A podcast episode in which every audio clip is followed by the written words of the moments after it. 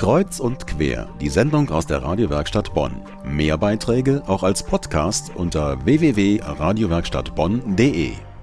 Findet Nemo, Ratatouille, Das große Krabbeln und Cars, alle diese Filme sind Zeichentrickfilme und sie haben eins gemeinsam. Sie wurden alle in den Animationsstudios von Pixar produziert. Pixar 25 Years of Animation heißt daher auch die aktuelle Ausstellung in der Bundeskunsthalle. Sie ermöglicht interessante Einblicke in den Entstehungsprozess von computeranimierten Spielfilmen. Meine Kollegin Elena Isajenko hat sich in der Ausstellung umgesehen. Man geht rein und der Blick fällt direkt auf zwei Figuren aus Monsters, einem Spielfilm von Pixar. Das eine Monster reicht nur bis zum Knie, das andere ist über zwei Meter groß. Sie sind bunt, witzig und klatschen sich gegenseitig ab.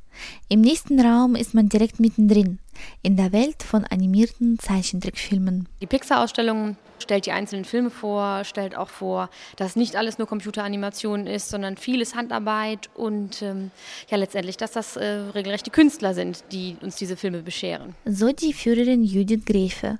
Skizzen, Grafiken, Farbzeichnungen und Skulpturen sind in der Ausstellung zu sehen. Insgesamt 500 Exponate. Man sieht, wie die Figuren entstehen und auch die Animationseffekte. Um eine Filmszene darzustellen, benutzt man in den Pixar-Studios immer noch traditionelle Methoden, Zeichnen, Malen und Modellieren. Erst danach am Computer bekommen die Figuren ihren Charakter. Grimmig, tollpatschig, niedlich. Interessanter fand ich eigentlich am Anfang die, der Ausstellung die Erklärungen, äh, wie so ein Pixar-Film entsteht, von den ersten Zeichnungen äh, bis zu den eigentlichen äh, Filmsequenzen dann auch mit Ton und mit Musik und so weiter. Sagt ein Besucher. Hintergrundinformationen erfährt man an Touchscreens und Monitoren. Sie sind in den Räumen verteilt. Wie ich das gerade zum Beispiel gesehen habe, für ein Bild wurden 12.000 Computer gebraucht. Also das ist einfach zu krass. Pixar, gegründet vor 25 Jahren, gehört heute zur Walt Disney Company. Der Erfolg ist auf den kreativen Kopf John Lasseter zurückzuführen und auf Steve Jobs, Mitbegründer von Apple. Er hat das Startkapital zur Verfügung gestellt. Inzwischen hat Pixar 13 Spielfilme und zahlreiche Kurzfilme produziert. Viele von ihnen wurden auch mit einem Oscar ausgezeichnet, zum Beispiel Ratatouille und Findet Nemo. Einen Blick in die Pixar-Welt bekommt man auch im Kinoraum der Ausstellung. Da zu sehen ist ein extra für die Ausstellung konzipierter Film in HD-Qualität. Wir sehen einen Film, äh, der sich zusammensetzt aus verschiedenen Bildern, die an einer Wand hängen und die Kamera fährt, die virtuelle Kamera fährt gewissermaßen in die Bilder immer rein und dann entwickelt sich jeweils ein Film draus. Das ist ein bisschen so eine Tour durch die ganzen Pixar-Filme, wenn ich das recht verstehe. Alles ein bisschen unterlegt mit etwas schrägen Geräuschen und Musik. Wirkt ein bisschen hypnotisierend auf die Dauer, wenn man sich das anguckt. Ja.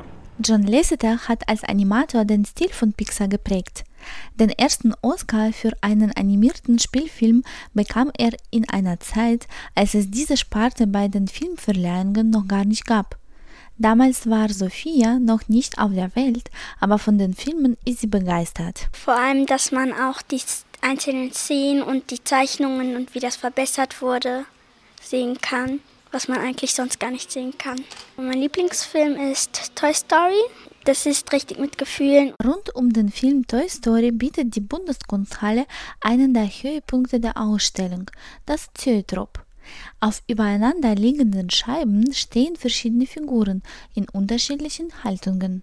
Die Installation veranschaulicht die Prinzipien der Animation, meint Maria, eine Besucherin. Da sind so verschiedene Figuren, also nachgebaut von Toy Story und die stellen eine Bewegung dar.